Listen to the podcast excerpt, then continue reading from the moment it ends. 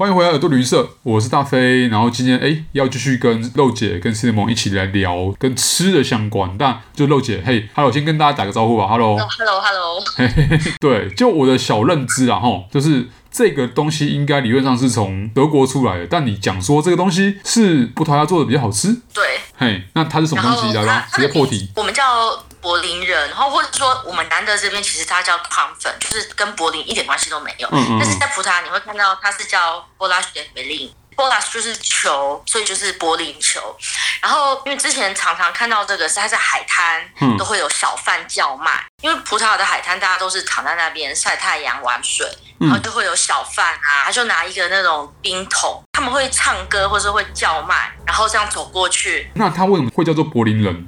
我是没有查，但是你知道那个之前这个什么我是柏林人，有一阵子在台湾弄得很出名，大家才知道哦，原来一个甜甜圈里面包一些果酱或馅料，就是叫柏林人。哦，真的哦，OK，好，okay. 请继续在那个刚刚在海滩上面。嗯，我有一次就是在海滩上，我就看到哎，隔壁人怎么在吃汉堡，好想吃哦，因为我们在海边就已经玩很久，而且我老公就说那不是汉堡，那个就是柏林球。哦，然后我才发现说，原来葡萄牙的柏林球是这么的一大颗，因为它就是比汉堡还大的 size。哦，等等，对，它是甜的吗？看起来很好吃，是是是甜的。但是因为我不知道你有没有看过德国的柏林圆盘，就是扁扁的那种甜甜圈，但是它是实心的，中间没有圈，没有洞。哦，这我可能没看过，但我这样听起来觉得很有趣。对，然后呃，虽然葡萄牙的柏林球就是叫柏林，但是。首先，它的外观上就比德国卖的已经大很多了，我觉得大至少一点五倍，因为这连我在超市随便买的都很大一颗。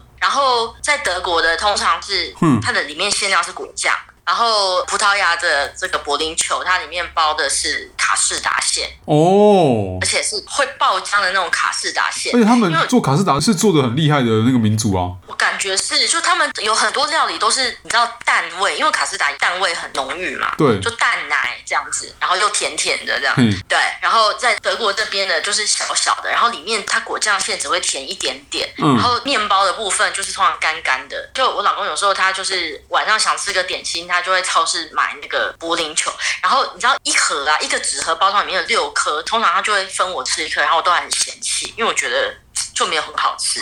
但是葡萄牙就。真的已经很大颗，我们要两个人分，我一个人吃不完，因为真的太大颗，又大颗，然后它里面馅料又多，就是多到会你咬一口会从旁边喷出来的那种。哦。然后它的面包部分又是比较湿润的，就咬它就觉得哦，好感动哦！天啊，德国人你们到底懂不懂？就是所以就是一个它馅料塞得很满，然后它吃起来很像就是，例如说红豆馅加超满的红豆饼这样呢。嗯。从两边对爆出来。对。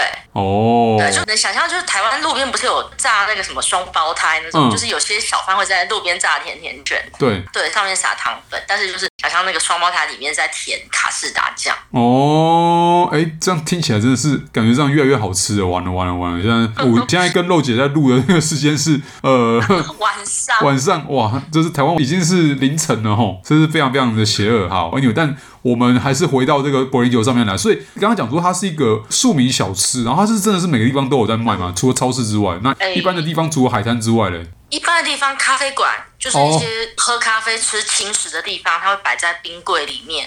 因为你知道葡萄牙，我觉得他们就是一个嗜甜的民族。对。然后就我觉得柏林球跟蛋挞都是属于比较早上啊、下午吃的甜点。嗯。然后晚上餐后吃的甜点就会长得比较像一个蛋糕或者是一个布丁这样。OK。所以我的理解是不是柏林球的角色就比较像是呃法国人的 croissant，它就是会出现在各种不同的场合。嗯。